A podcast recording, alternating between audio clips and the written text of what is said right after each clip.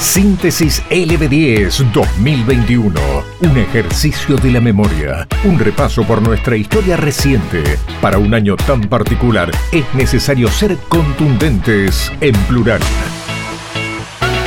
Síntesis 2021 en LB10. Esto es lo más importante que nos pasó en mayo. Quinto mes del año, mayo. Y lamentablemente teníamos que decir que el rebrote que pronosticaba Ana María Nadal en el mes de febrero ya comenzaba a confirmarse. El 3 de mayo, el gobierno de Mendoza anunciaba el establecimiento de medidas sanitarias que iban a regir en toda la provincia. A partir de aquel 3 de mayo, Quedaban suspendidas las reuniones sociales y familiares en casas particulares, seguían las clases presenciales en Mendoza y se establecía que compras en comercios y reservas en restaurantes se realizaban según terminación por DNI. Los detalles de estas medidas con el objetivo de mitigar los efectos de la pandemia, evitar la propagación del virus, los daba Víctor Ibáñez, ministro de Gobierno, Trabajo y Justicia. Escucha cómo lo explicaba el funcionario. En primer lugar, la virtualidad para la educación terciaria en la parte teórica, manteniéndose, por supuesto, la presencialidad en el nivel inicial, primaria, secundaria y terciario en la parte práctica. Por otro lado, la suspensión de las reuniones familiares y sociales en domicilios particulares. El DNI se va a exigir para las compras, es decir, para nada más que para cuando asistimos a comprar a cualquier negocio, a un shopping, a un supermercado, a un hipermercado. Y durante el, plazo, digamos, el lapso de la semana que corre entre el día lunes y el jueves, no exigiéndose esta finalización para el día viernes, sábado y domingo. Aquellos departamentos donde hay ferias, ferias cerradas o abiertas de compras, donde las estamos prohibiendo, se están restringiendo, digamos, suspendiendo por el momento, pero salvo aquellas que los intendentes o la intendenta hayan habilitado eh, municipalmente con los eh, adecuados protocolos. Y en el quinto mes del año llegaba un nuevo balance, en este caso referido al empleo formal, que en Mendoza había subido entre septiembre de 2020 y febrero de 2021. Un dato que fue informado en LB10 por Ismael Bermúdez, nuestro analista de economía, el cual lo escuchás todos los días antes de la hora 8, en el cierre casi de LB Diario, charlando con Ricardo Rodríguez acerca de las situaciones de la economía actual. En base a datos oficiales del Ministerio de Trabajo de la Nación, Ismael hablaba así del empleo formal en Mendoza. Escucha. Desde septiembre del año pasado hasta febrero hay una lenta recuperación del empleo formal asalariado en Mendoza. ¿Por qué motivo? Mira, en septiembre había 222.398 que este, tuvieron aportes a la seguridad social. En febrero, 235.362. Es decir, que hay prácticamente unos 12.000, 13.000 trabajadores más que en el peor momento de la pandemia. Aún así, con estos 235.000, estamos todavía por debajo del valor de febrero del año pasado, cuando hubo 246.888. O sea que todavía hay unos 11.000, 12.000 trabajadores menos registrados del sector privado de lo que había un año atrás. Ya se fue el 2021, un año que quedará en nuestra memoria marcada por la nueva normalidad. Barbijos, alcohol en gel y vacunas. Síntesis LB10, un repaso vertiginoso por nuestra historia reciente. Y ya estamos en mayo, a nivel nacional seguía el tema del vacunatorio VIP y Carlos Zanini volvía a decir que no se arrepentía de haber recibido la vacuna y haberse hecho pasar por personal de la salud para poder acceder a la vacunación. El Procurador General del Tesoro criticó la resolución del máximo tribunal sobre las clases presenciales y defendió, insólitamente, el vacunatorio VIP. ¿Te arrepentís de haberte vacunado? Eh, no, porque yo sabía que estaba en las condiciones legales de poder vacunarme.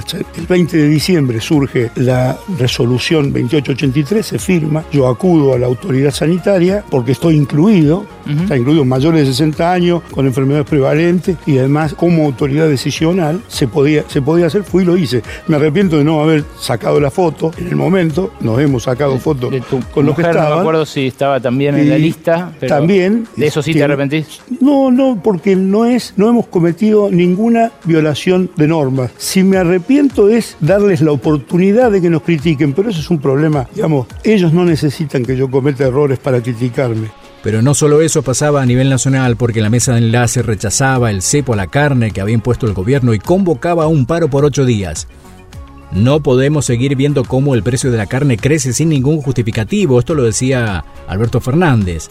No se nos escucha y se nos usa como cortina de humo para tapar otros problemas. Esto lo decía el presidente Coninagro, Carlos Gianni Soto. De todo lo que se produce en la Argentina hay un exceso del 30%, por lo tanto es un porcentaje sumamente amplio que no afecta a la oferta. Es decir, si vos exportás y vendés en el mercado interno no hay escasez. Segundo, lo que se exporta son cortes que no tienen consumo interno. Fundamentalmente el 80% se exporta vaca a China, que es lo que el pueblo chino consume, que, no tiene nada que ver con el consumo de nuestros grandes y hermosos asaditos. Por lo tanto, no tiene sentido, no tiene influencia para nada el tema precio. Y a nivel internacional, en este mayo crece la tensión allí en Medio Oriente porque Israel y el grupo palestino Hamas intercambiaron ataques con cohetes y bombardeos. Por cuarto día consecutivo, el ejército de Israel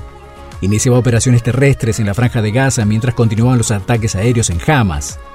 En tanto que el primer ministro Benjamin Netanyahu aseguraba que esa operación continuará a todo lo que se podía llegar si era necesario usar más fuerza. Además, el Líbano lanzó tres cohetes hacia Israel y se agravaba la crisis en Medio Oriente.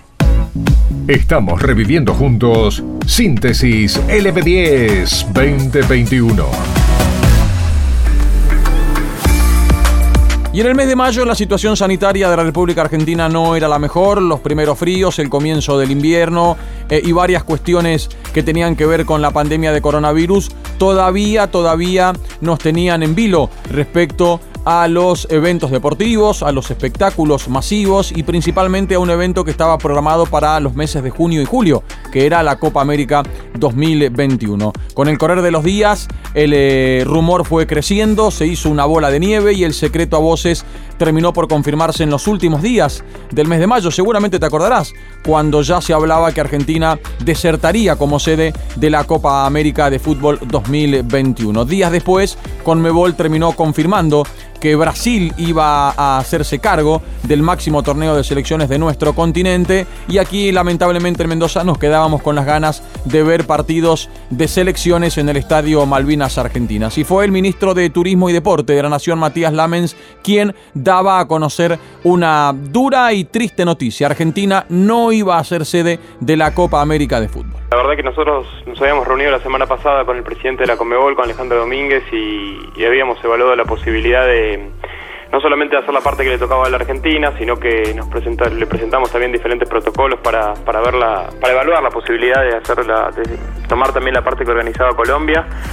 Y, sinceramente después de hablarlo durante todo el fin de semana, de consultar sobre todo a la ministra Carla Bisotti que llegó el día sábado, tomamos la decisión de, bueno, de, no, de no seguir adelante con la organización de la Copa América. No por lo que implicara en términos de riesgo sanitario, porque la verdad que en ese sentido estaba, estaba todo muy controlado, los protocolos son muy son estrictos, los, eh, los planteles viajan en charter, quedan aislados, digamos, no, no, no, por lo que, no porque representaron un riesgo en términos epidemiológicos, sino porque nos parecía que era un mensaje complejo, confuso en este momento en el cual estamos pidiendo a la gente que haga un esfuerzo tan grande y además donde la situación sanitaria claramente es, muy difícil, en, no solamente en el AMBA, sino en todas las provincias, en algunas de las sedes donde tenía que disputarse, Santiago del Estero, Córdoba, Mendoza, la situación no es buena y, nos pareció que, era un mensaje que podía que, que podía malinterpretarse y que simbólicamente también estaba bien eh, hacer un gesto que, lamentablemente bueno eh, tiene tiene un costo porque Argentina había tomado ese compromiso y porque además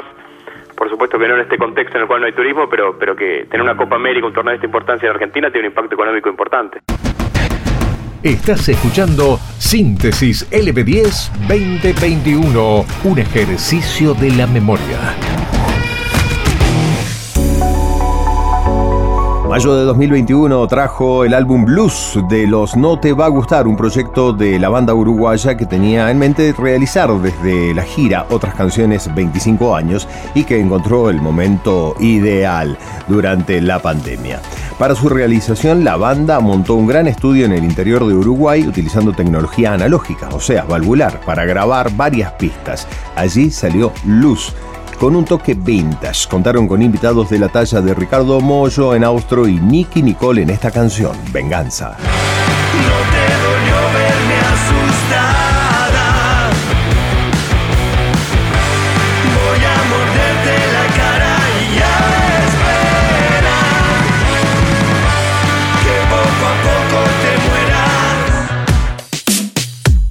Encontra este y todos nuestros contenidos sonoros en lb10.com.ar.